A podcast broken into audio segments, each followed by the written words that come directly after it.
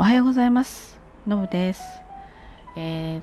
今日はですねちょっと気になったことっていうかうん自分が実際にちょっと見聞きしたことでね、えー、ちょっともうちょっとこうしてあげればいいのになって思った少しホスピタリティっていうのに近いようなお話ししたいと思います、えー、先日あのドコモショップあ違う携帯の au でした。au のショップにね行ってきたんです。ちょっと子供の機種編のことで行ってきたんです。でお隣の席にはそうですね70歳代ぐらいのかな方があのもう予約して来ておられてでそこに対して担当をついてじゃ若い女性だったんですね。若い女性元気な若い女性でした。であのやっぱりね6070代ぐらいになるとえスマホのこととか携帯のこととかよく分からなかったりなんかこう不安があったりねなんかわけの分かんないところからメールが入ってきたとかそういったことを一生懸命説明してるわけなんです。で、えー、その担当者の人もあのすごく丁寧は丁寧なんですよあのきちんと正しいことも言っているしうんなんですけど例えばこのこうこうこうでってお客さんが話すとちょっと専門用語で返しちゃうんですよね。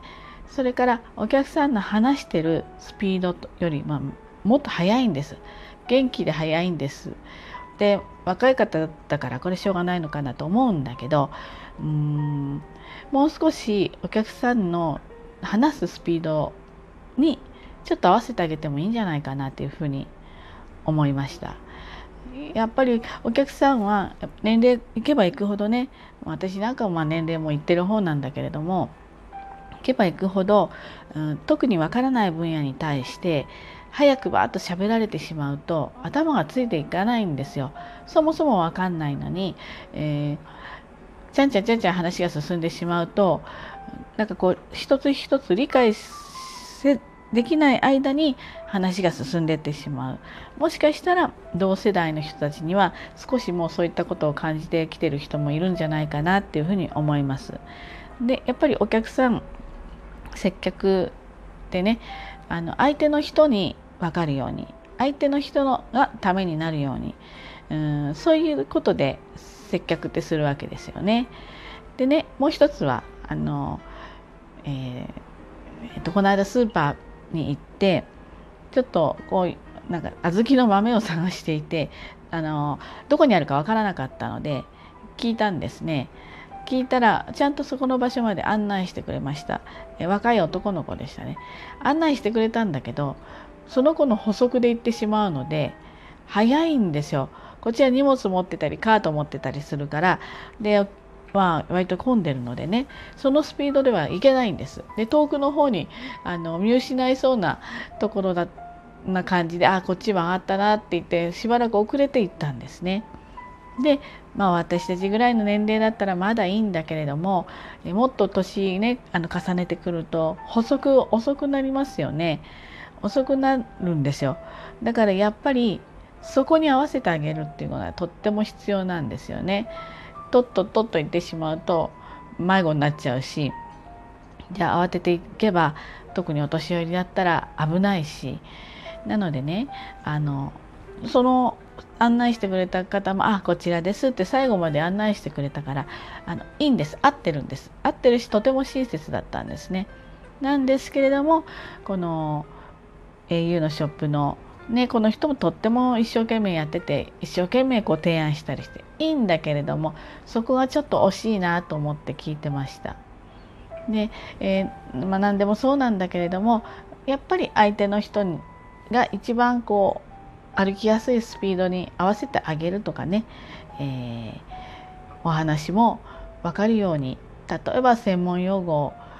うんうん、アプリだとかコンテンツだとかやれ何とか言われても分からない世代の人たち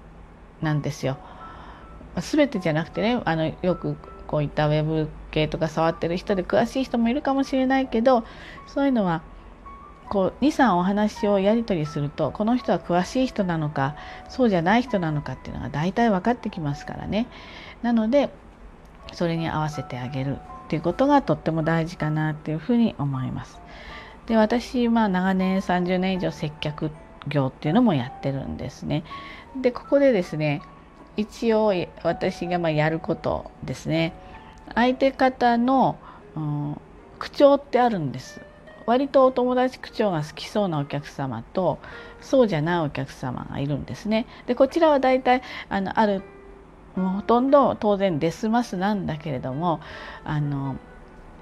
例えばラフに接客してもらいたいなと思う人に「そうでございます」とか「さようですか」とかってなってしまうと要するに丁寧すぎてしまうと堅苦しく感じるんですよね。なんかこうちょっと距離持たれてるなって感じがしちゃうんですよ。で逆にそういったあの言葉に、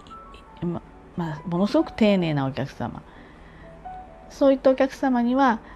逆にその言葉も変えます。あのさようでございましたか？とかあそうだったんですねとかってじゃなくてさようでございますか？とかなんかこう、まあ、ざます言葉っていうと変だけどそっちに変えるんですよね。でそういう言葉遣いをされるお客様は少しこう言葉がラフになってしまうと慣れ慣れしいとか距離感がその方にとってちょっと近すぎちゃうんですよね。おそらく嫌なはずなんですね。ですので、えー、その辺はまあ経験でで普通のあの敬語を使っていればどちらにも対応はできます。だけどまあたくさん経験していくともう少しそういうふうに踏み込んだ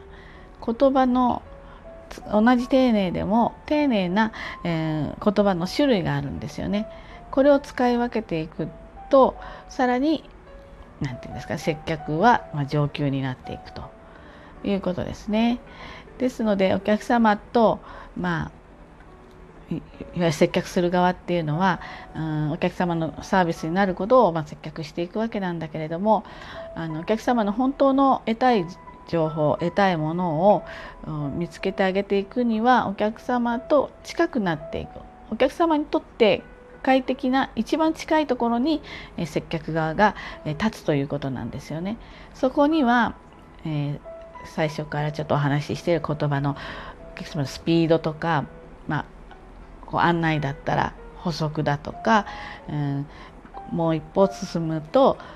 同じ敬語でもその言葉の使い方、選び方ですかねそれによってその後の結果がかなり変わってくるんですね。ですのでねちょっとこう何て言うんですかねあの家政婦は見たみたいな感じで隣のね話し声とかやり取り聞き耳立てちゃってた嫌なおばさんなんですけれども少しね気になったので、えー、こうそその辺りをもう一歩踏み込んで丁寧に対応してあげられると相手の方にとってはね心地いい時間であり行ってよかったなとか教えてもらえたなとかためになったなとかメリットあったなって思ってもらえるわずかな時間でもねあの思うと思うので、えー、接客されたりする方は少し頭の隅にね入れといていただけるといいかなっていうふうに思いました。ということで今日も一日頑張ってまいりましょう。じゃあねバイバイ。